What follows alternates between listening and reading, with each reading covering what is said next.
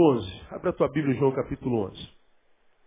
Bom, hoje, amado, eu queria, queria ministrar a você de forma sucinta. Hoje vai ser. Eu sempre digo que vai ser e nunca é. Mas hoje eu estou dizendo que vai ser e será. Não é?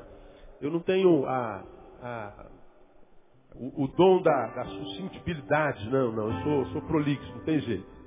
Enquanto, enquanto o Senhor vai revelando o conteúdo tem, a gente vai compartilhando, a gente entre o conteúdo e a cronologia, eu fico com conteúdo.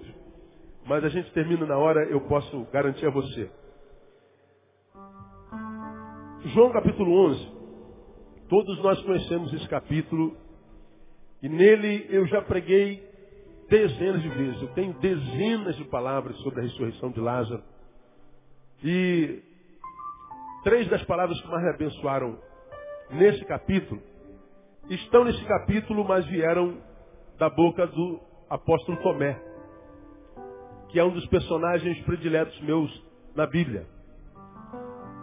Aquele camarada que ao longo da história foi mal interpretado pela maioria de nós. Falamos mal dele a vida inteira. Todo sermão que a gente ouviu de Tomé foi falando mal dele, exemplo de ausência de fé. E a gente foi crucificando Tomé como se ele fosse um Judas. Ou Judas. E aí nós mostramos para você que esse cara que a gente chama falta de fé, crente frágil, crente fraco, no versículo 16 disse, disse pois Tomé, chamado Dídimo aos seus condiscípulos, vamos nós também para morrermos com ele. Jesus estava voltando para Jerusalém, de onde ele havia acabado de fugir, para atender um pedido de Marta que foi comunicá-lo que Lázaro estava morrendo.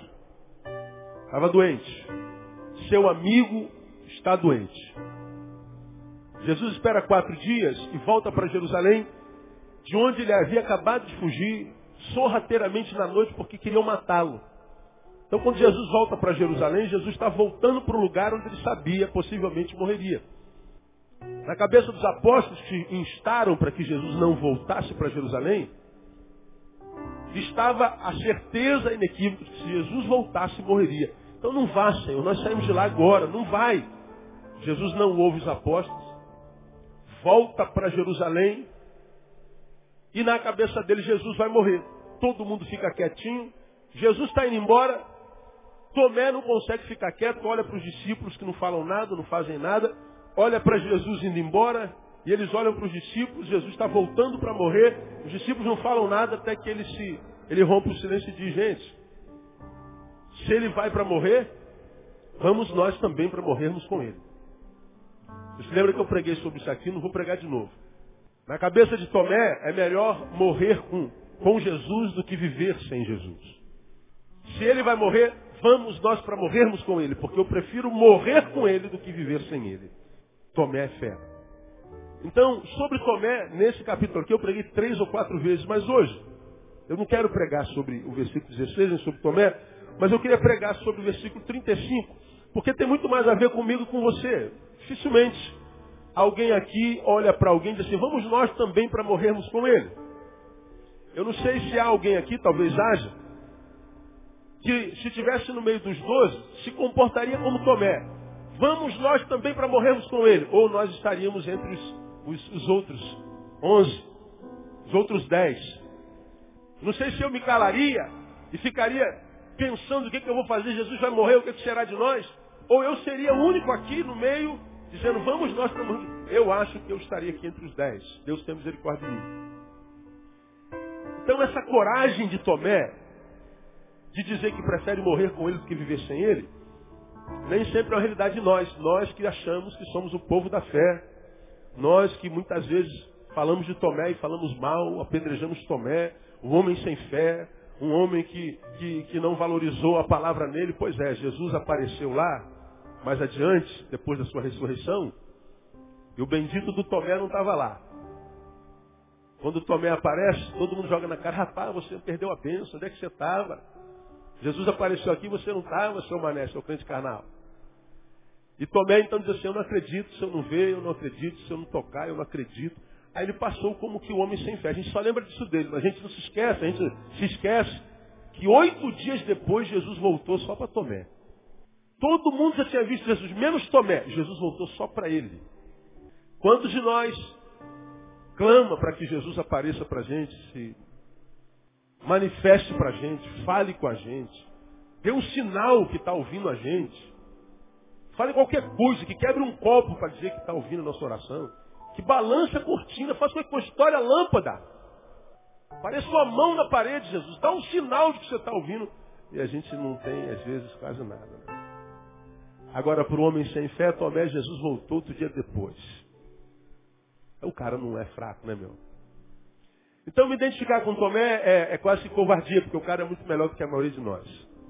Agora, quando a gente vai no versículo 35, nós lemos o menor versículo da Bíblia Sagrada. O que está escrito lá? Pode ler para mim? Jesus chorou. Vamos juntos? Jesus chorou. Mulheres, podem, podem declarar isso? Tem homem aí? Posso ouvir os homens? Todos, a última vez. É, senão é muito choro, né? Tá bom. Chorar, a gente chora, não chora? Ter a coragem de Tomé, poucos de nós tem, mas chorar, acho que todo mundo chora. Me ajuda a pergunta essa pessoa que está do seu lado. Qual foi a última vez que você chorou na sua vida?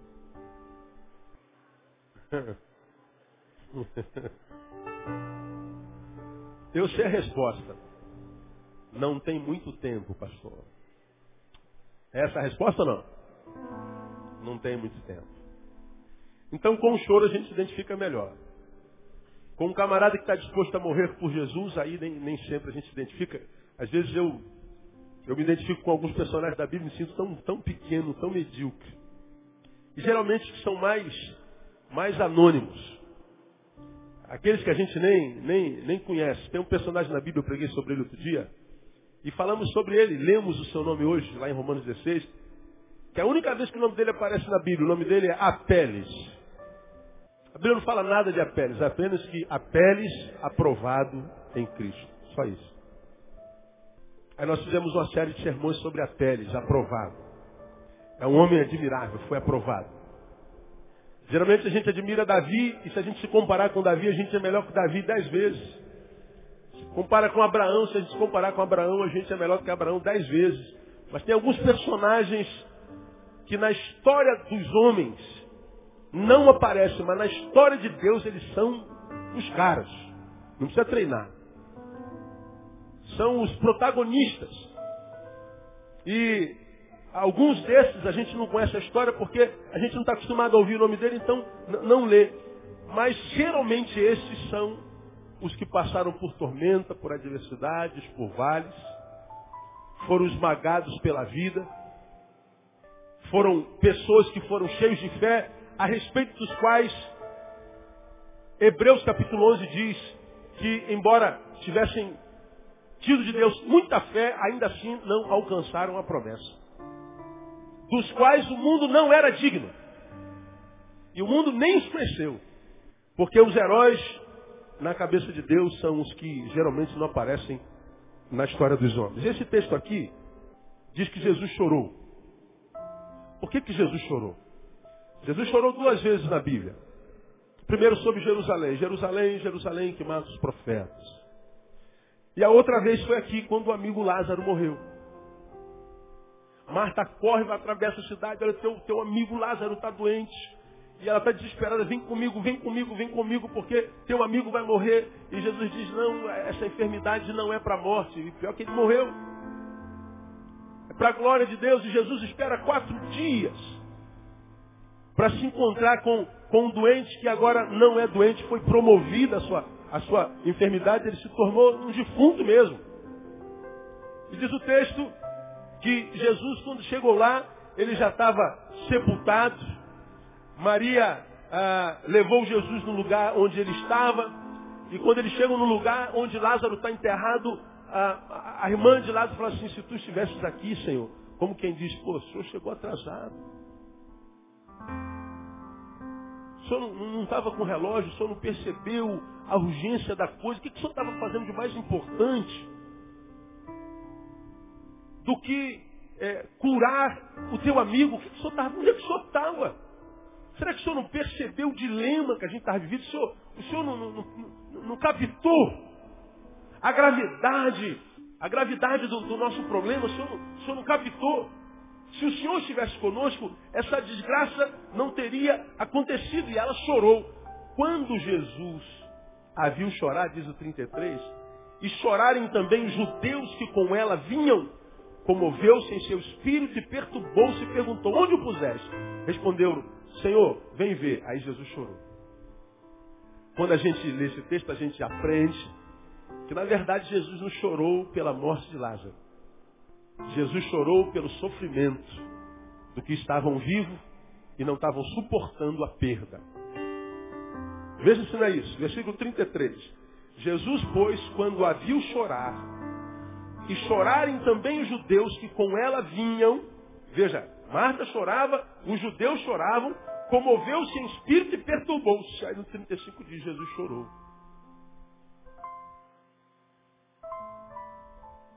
Diga para mim, ou diga para você, que de vez em quando nós não temos essa sensação de que Jesus parece que não está percebendo a nossa dor.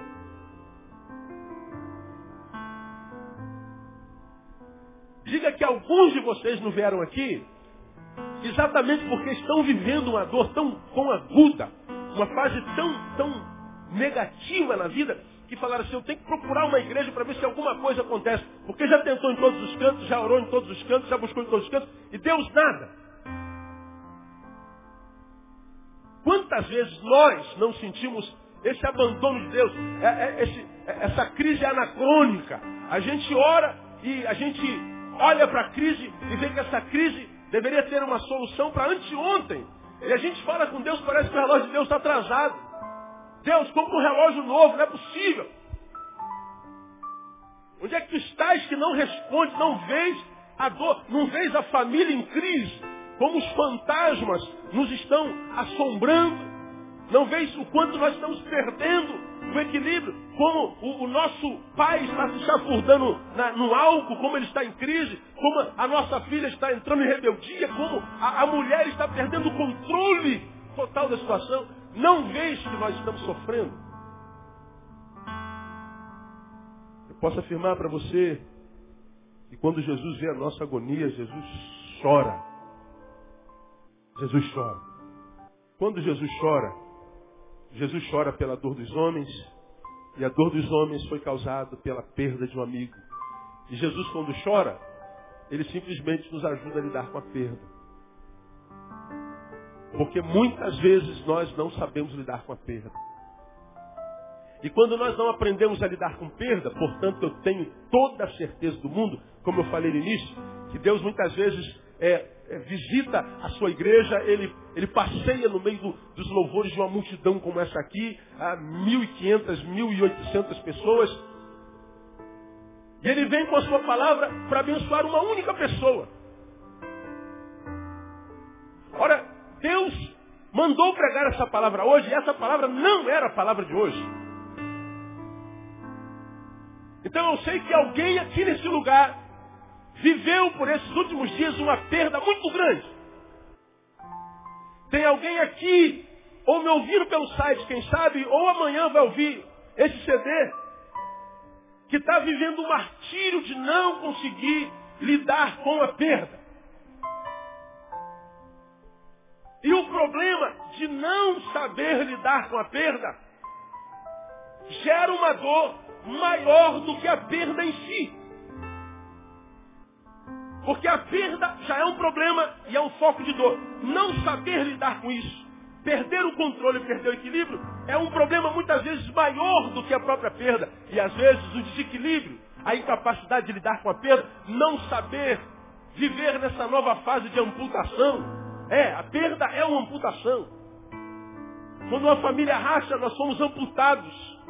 Na nossa família, quando a gente perde o emprego, quando a gente perde um filho, uma mãe, um pai, Quando a gente perde a saúde, alguma coisa de nós foi tirada, arrancada traumaticamente, e a gente se vê amputado. Nossa vida está pela metade, falta alguma coisa. Há um vazio muito grande. E esse vazio, muitas vezes, é preenchido pela depressão, pelo transtorno, pelo vício, pela, pela, pela síndrome, pela vontade de se matar. Hoje de manhã eu preguei mais um sermão da série que nós temos pregado, Marcas de uma Igreja Saudável. E nós falamos que uma das marcas da igreja saudável é que ela é plena de relações interpessoais. E nós falamos o quanto é importante que nós nos relacionemos. A Bíblia diz, ó, quão bom, quão suave, quão maravilhoso é que os irmãos o quê? Vivam em união. E nós separamos esse versículo em, duas partes. Porque há palavras na Bíblia que Deus poderia é, falá-la ou dizê-la apenas pela metade que ela já cumpriria a missão, já comunicaria o que Deus quer comunicar. Por exemplo, ó quão bom e quão maravilhoso, quão suave é que os irmãos vivam em comunhão. Acabou. Comunicou. E mais, ele podia tirar uma outra palavra, como eu disse. Ó quão bom, quão maravilhoso, quão suave é que os irmãos vivam. Pronto. Que a vida é a proposta de Deus desde sempre. Quão bom que os irmãos vivam. Acabou, comunicou. Agora ele está dizendo que viver se torna uma coisa maravilhosa, suave, agradável, quando esse viver é em comunhão.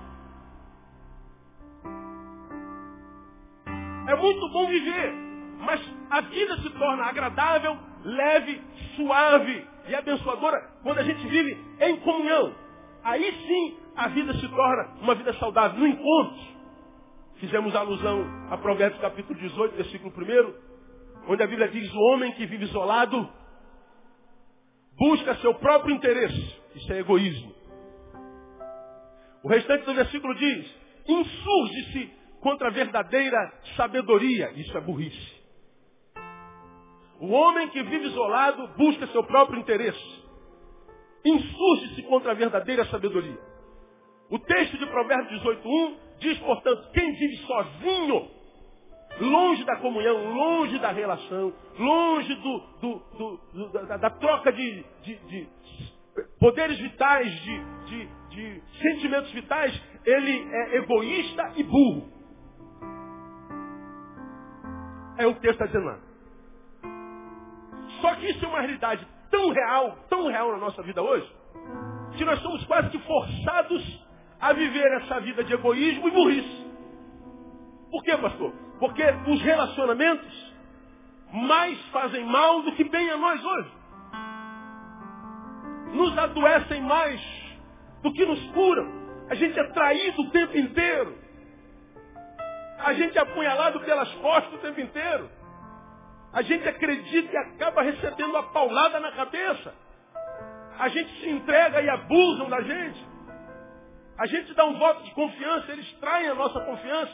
E aí a gente é traído uma, duas, três vezes, não chega.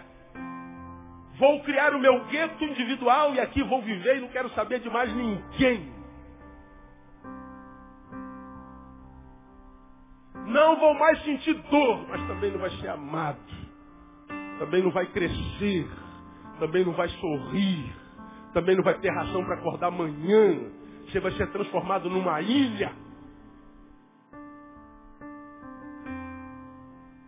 O medo da dor, abrimos mão do amor. Com medo da morte, abrimos mão da vida. Entramos no nosso mundinho. E a gente então Vivemos trancados dentro de nós mesmos. E a gente não sabe por que, que a nossa vida outrora tão colorida vai se tornando cinzenta, perdendo sabor, perdendo alegria. Nossa vida agora é mecânica, é cumprimento de dever. Hora de acordar, hora de comer, hora de dormir. No outro dia, hora de acordar, de comer e de dormir. A nossa vida se torna uma vida é, de máquina. A gente não tem mais relações vitais. A gente não tem mais alegria. Porque os relacionamentos nos machucaram. Esse texto fala exatamente contigo, que viveu perda nesses dias. Talvez alguém que você amou, alguém que te traiu, alguém que te apunhalou, alguém que te machucou, alguém que te humilhou.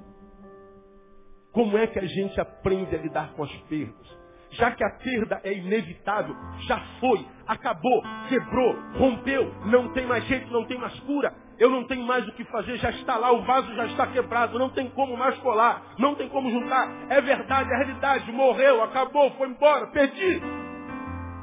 O que, que eu posso fazer? Como é que eu sobrevivo a isso, pastor? Jesus ensina.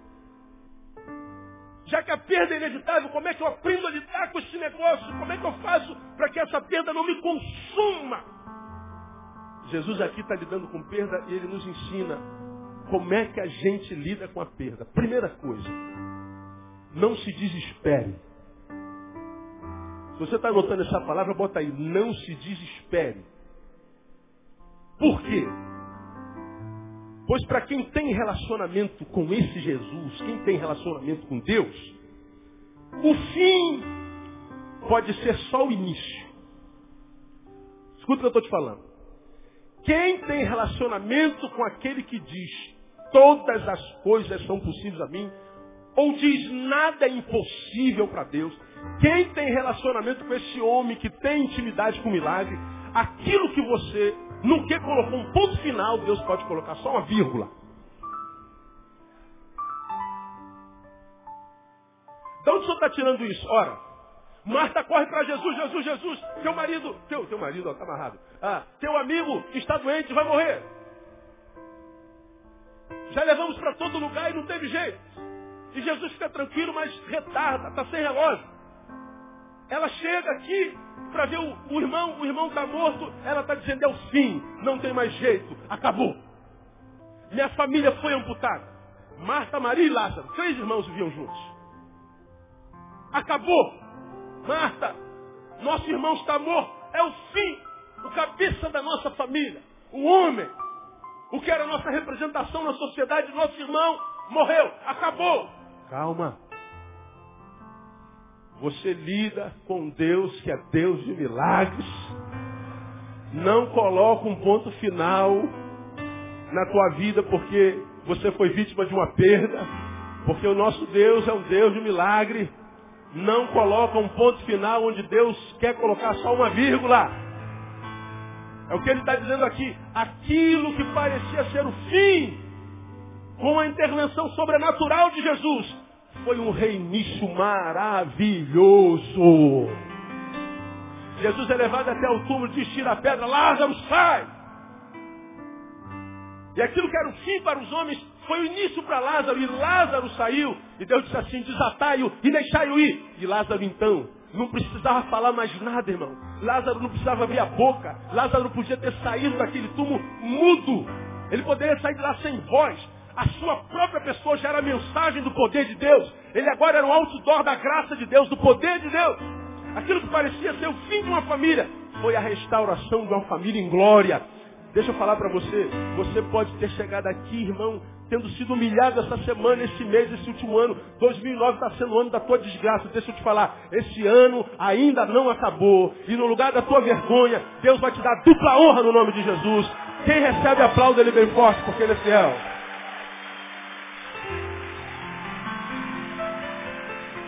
Oh, aleluia. Parecia o fim de uma vida, parecia o fim de uma família, parecia o fim da alegria, parecia o fim da fé, parecia o fim do relacionamento com Jesus, porque Jesus retardou. Não, foi o início.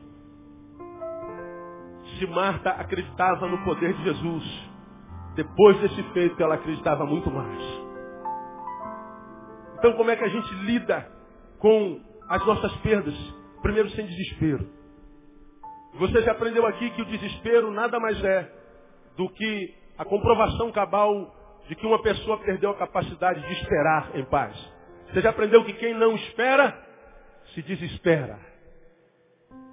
O desespero é o fim da esperança. Há um ditado que corre na nossa sociedade que diz que a esperança é o quê? Não ouvi. A esperança é a última que morre. Ah, veja se a hermenêutica, a exegese e a interpretação dessa palavra não é a esperança morre. Não é a mesma coisa? Sim ou não? A esperança é o quê? a última que morre. Dizer a esperança morre, está errado? Não. Ela pode ser a última a morrer, mas morre. Há um ditado que diz que quem espera sempre alcança. Mas se essa espera é esperança, dizer que quem espera sempre alcança, não seria uma verdade.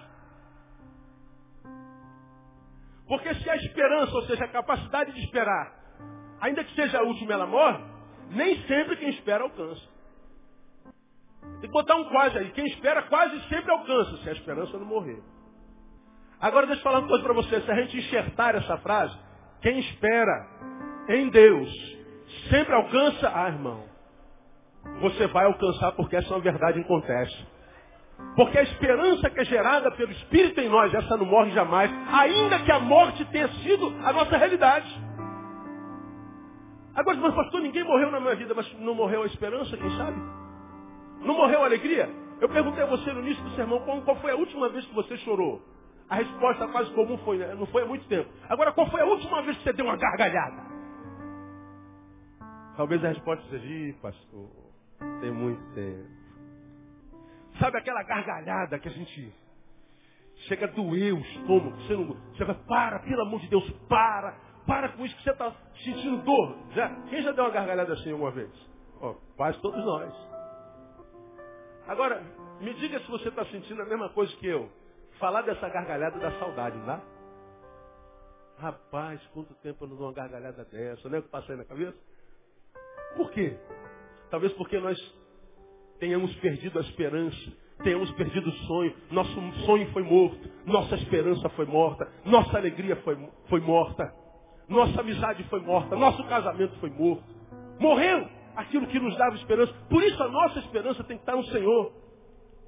Nossa esperança tem que estar naquele que pode reverter até a morte, seja de que coisa tenha morrido a nossa vida. Porque a Bíblia diz que a alegria do Senhor é a nossa força. Amado, eu não sei o que você perdeu, eu não sei nem quem é você. Eu não sei como é que você entrou aqui, mas eu sei como é que você pode sair. Você pode sair renovado na tua esperança no nome de Jesus. Talvez o que aconteceu contigo seja algo sobre o que você não pode fazer nada, mas aquele que está aqui nesse lugar pode todas as coisas. Porque Ele é o Deus do impossível. Dá nota aí. Deus do impossível. O meu Deus é o Deus do impossível. Jeová Jireh, o grande é o Shaddai. Será que o painel consegue achar o correndo? Que abriu o mar vermelho e ao seu povo fez passar. E da rocha água viva fez brotar. Canta aí não conheço a letra. O meu Deus é o Deus do impossível. Aleluia. Que liberta encarcerados das prisões. Faz da estéreo mãe de filhos, restaura a alma do ferido dilata o amor nos corações, que dá vista aos cegos e aos surdos faz ouvir, faz da tempestade se acalmar, andou por sobre o mar e aos mudos fez falar, paralíticos e coxos fez andar.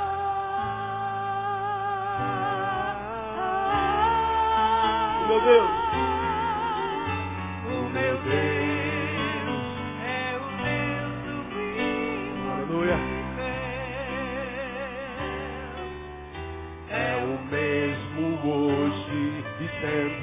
Sempre há de ser. O meu Deus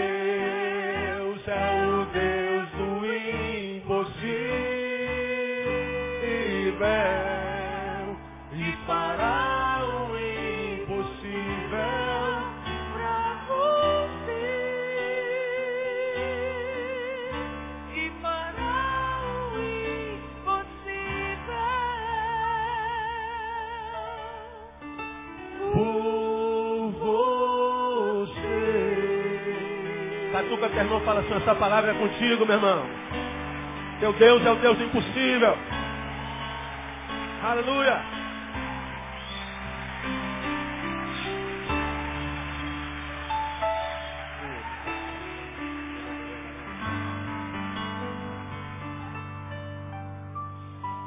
Oh Deus. Oh, aleluia. Não se desespere. Segundo, não minta para si. Como é que a gente aprende a lidar com as perdas? Não mentindo para nós mesmos. Está doendo? Diga, está doendo. Para com esse religiosi- religiosismo burro, fanático. Está doendo, mas diz, está tudo bem, pastor. Estou na vitória. Tudo em ordem. Tá não, você está sentindo dor. Não, a vitória é minha, tá tudo bem e eu tô bem, tô legal. Não tô legal não, tô ruim. Tô mal. Não minta para si. Não entra numa de negar a dor, não. Eu, eu declaro o nome de Jesus que eu não estou sentindo essa dor. Não, eu declaro que eu não perdi. Eu não perdi, não. Perdeu. Não, eu declaro que está tudo em ordem. Não está. Não adianta declarar, está lá no teu, na tua fuça. Então não minta para as tuas emoções. Porque a Bíblia nos ensina isso. A Bíblia diz para mim e para você, há tempo de sorrir e há tempo de quê? Então chora. Mas pastor, como é que eu vou demonstrar fraqueza para minha esposa? Está preocupado com a esposa? Está preocupado com a imagem? Está preocupado com o que vão dizer de você? Ou está preocupado em ser curado da dor da perda?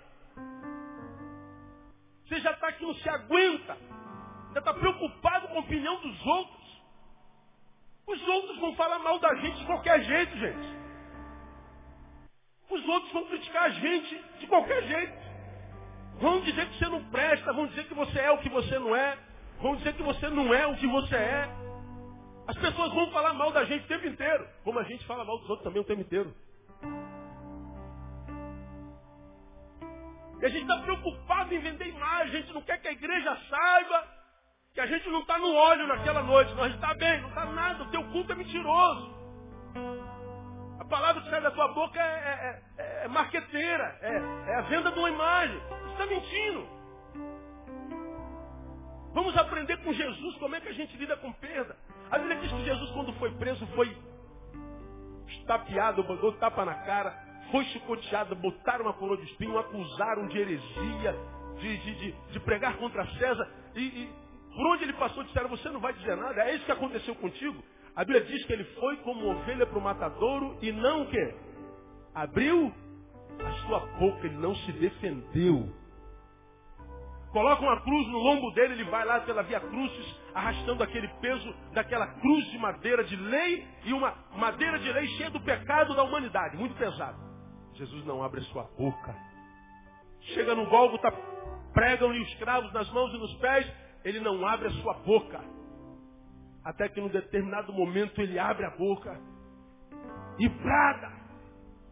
Eloí, Eloí, Labassa, Lamassa, Bactami, Deus meu, Deus meu, porque o que? Digam comigo.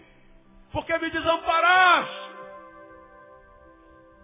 Ele foi quietinho até lá, mas quando chegou lá, ele grita, Deus! Porque me desamparaste? Imagina o que os diáconos não diriam se estivessem no pé dele, os presbíteros, os pastores, os apóstolos. Aí embaixo, ô Jesus, o mau, mau testemunho aí, que negócio é esse? O que, que vão falar do Senhor? Como é que vão acreditar que o Senhor é Messias dando mau testemunho desse, dizendo que seu pai te abandonou? Que isso? Cala a boca. Seja forte. No nome de Jesus eu te repreendo, Jesus. Espírito de fraqueza. Jesus não estava nem aí para sua imagem. O que Jesus quer não é admiração. Não é honra de consumidores dele. Jesus só se preocupa com os discípulos. Em formar caráter, em ensinar a gente a ser gente como gente tem que ser. Jesus ficou quieto enquanto pôde, mas quando chegou no limite ele bradou, sabe por quê? Até Deus, enquanto homem, tem limite. Porque todo homem tem limite. Nós temos limite. E enquanto a gente está mentindo, fingindo que está tudo bem, não estando. Se recusando de chorar quando é tempo de chorar. No tempo de chorar, sorrindo, para vender imagem, mentindo para nós, nós estamos vivendo uma vida diabólica para agradar os crentes que nos julgam quando a gente está em fraqueza. Porque na igreja a gente não tem espaço para ser fraco, a gente só tem que contar testemunho de vitória. Alguém quer contar um testemunho de vitória? O cara quando compra um Vectra 2008, ele vem dar o testemunho de que comprou um Vectra 2008. Agora o irmãozinho que ganha salário mínimo, andou de ônibus a vida comprou um Fusquinha 66, ele não tem nem coragem de contar que o irmão comprou um Fusquinha 66. E vão dizer assim, você comprou uma cruz nova, isso é uma desgraça na sua vida. Conta essa vitória não, porque isso não é vitória.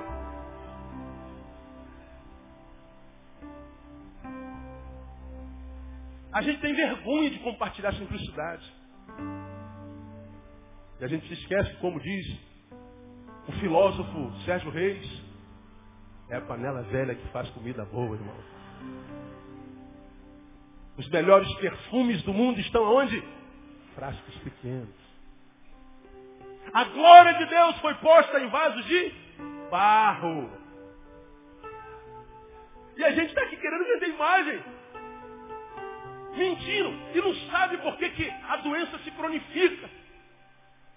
Vai para tudo que é psiquiatra, psicanalista, terapeuta, psicólogo, toma remédio, faz de tudo, mas a maldita da doença não vai embora. Por quê? Porque está vendendo imagem. Irmão, quando chegar tempo de chorar, chora. Quando chegar tempo de sorrir, sorria. E se você não chorar quando é tempo de chorar, o tempo de sorrir não chega. Jesus olha para o povo e para Lázaro morto e chora. E olha que ele sabia que Lázaro ia ressuscitar depois de alguns minutos. Pô, Jesus, você está chorando a morte de um cara que você sabe que vai ressuscitar? Não, filho, é que eu não choro só a morte de Lázaro, eu choro o sofrimento dos homens. Eu sei que o choro dele é choro de alguém de, que perdeu a fé, que não acredita no que eu digo quando eu disse que eu vou ressuscitar esse homem, que essa doença não era para a morte. Eu choro pela incapacidade do meu povo discernir quem eu sou, de acreditar naquilo que eu sou capaz de fazer, é por isso que eu choro. Olha, se Jesus chorou, por que o Neil não vai chorar? Ah, não vou chorar porque a igreja vai me julgar. Manda a igreja pro raio do passa e chora. Porque talvez mostrando fraqueza, alguns homens se apartem de você. Mas o Deus do universo vai se aproximar de você. Porque a Bíblia diz que bem-aventurados os que choram. Então quer aprender a lidar com perda? Não se desespere. O fim pode ser só o começo. Não põe o ponto final de Deus botou uma vírgula. Segundo, não se curte a viver a dor. É porque não há dor que dure para sempre. Três, cinco minutos. Se preciso, peça ajuda. Pois sozinho a restauração é mais demorada. Jesus vai para levantar um morto da morte, das trevas. Um camarada que tem poder de ressuscitar o morto, como é óbvio, já foi pregado em um milhão de lugares na terra, tem poder para dizer para aquela pedra que está na porta do túmulo. Pedra, role. Se eu digo morto, vem, morte, sai. Eu posso dizer pedra, role. Mas não chega lá no versículo 39. Disse Jesus, tirar a pedra. É, é, é, essa palavra é estranha. Se a gente não interpretá-la. Como é que pode um cara que vai ressuscitar morto, vai ressuscitar o morto, pode pedir alguém para tirar uma pedra, tira a pedrinha daí. Então, Jesus podia estender a mão. A glória seria maior ainda, a fama percorria ainda mais. Mas não, por que Jesus manda tirar pedra? Porque Jesus entende que há coisas na nossa vida a respeito das quais a gente não pode fazer nada, é um milagre. Mas há coisas na nossa vida que não precisa de milagre, é uma postura nossa. Há pedras na nossa vida que impedem o nosso viver cotidiano e quem tem que tirar somos nós. E se nós não estamos conseguindo tirar, não é milagre que vai tirar, é ajuda de alguém. E existem pedras de pedras. Existem pedras que rolam de, balan, de barranco com essa tempestade que cai no Brasil, agora não chove mais pouco, quando chove inunda tudo. Você pode estar andando numa estrada e cai uma, uma, uma pedra enorme e impedir você passar com o carro. Mas tem aquelas pedrinhas que você vai andando numa rua empoeirada ela cai dentro do teu sapato. Tem ou não tem? Aí você vai tentando ajustar ela, bota ela lá para a ponta do sapato assim, ó. Aí anda mais um pouco, mas não adianta, ela volta. Aí tu vai e bota pro calcanhar. Você está com pressa e não quer parar, né? Mas não adianta, meu. Chega uma hora que a maldita da pedrinha te vence, você tem que parar, tirar o sapato. Ela cai, é tão pequena, tu nem vê a pedra. Mas uma pedra que impediu o nosso desenvolver. Tem que parar. Para quem não sabe, em 1986 eu tive uma fratura exposta. E fiz várias cirurgias, fiquei internado anos nesse joelho direito. E até hoje meu joelho sai do lugar. Se eu sentar em qualquer, qualquer cadeira,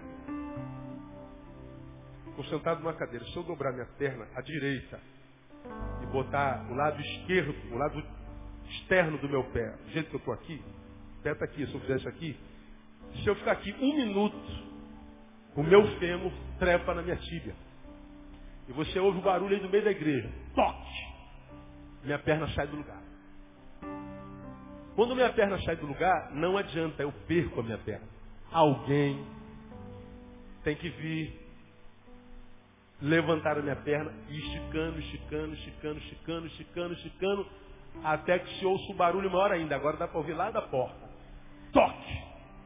Minha perna voltando para o lugar. É uma dor inumana. Então dificilmente eu sento com a perna dobrada. Minha perna sai do lugar fácil. E Andréia já testemunhou isso mil vezes. Ela é especialista em colocar a perna no lugar. Né? Mas ela sofre, porque ela, ela, tem que segurar o joelho, ela vai puxando a perna, puxando a perna, porque eu não, não tenho força, minha perna some. Então ela vai puxando, puxando, puxando, puxando até entrar no lugar. Toque! E aí eu, eu mordo alguma coisa, daqui a pouco a dor acaba.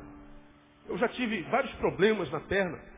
Enquanto é essa pedrinha do sapato eu posso tirar, enquanto é um, um trupeção eu posso levantar, mas quando a minha perna, no meu caso, sai do lugar, eu não posso sozinho.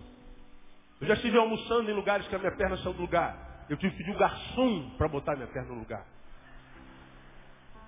Acredita nisso? Eu já tive em auditório sentado como vocês, minha perna saiu do lugar. Você imagina? Eu tenho que explicar para o cara do lado, cara, precisa da sua ajuda. E não é demônio. É, é o osso. Tem que lugar tem que explicar direitinho, como dizer que eu estou endemoniado. Demônio tirou minha perna do lugar. Não é demônio.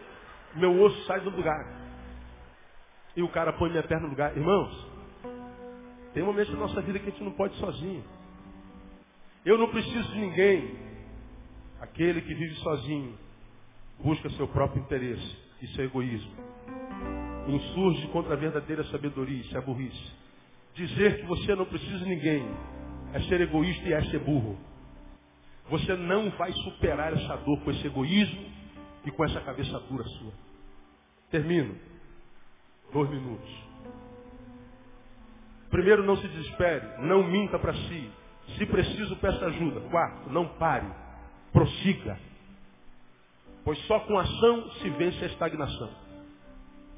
Quando a gente perde, a gente vê o chão sumindo, a gente se paralisa e a nossa tendência é ficar prostrado. Jesus me ensina que a gente tem que seguir. Por uma simples razão, não há dor que dure para sempre. Se você esquecer tudo que eu estou pregando aqui, grave essa frase. Não há dor que dure para sempre. Repita comigo. Não há dor que dure para sempre. Mulheres, digam. Homens, digam. Todos, uma última vez. Não há dor que dure para sempre. Diga, irmão, aí, para lembrar dele, irmão. Não existe dor que dure para sempre.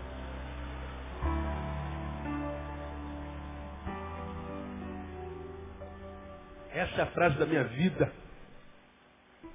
Pode me esmagar, irmão. Pode levantar o mundo, o capeta. Pode a vida me virar as costas. Pode bater.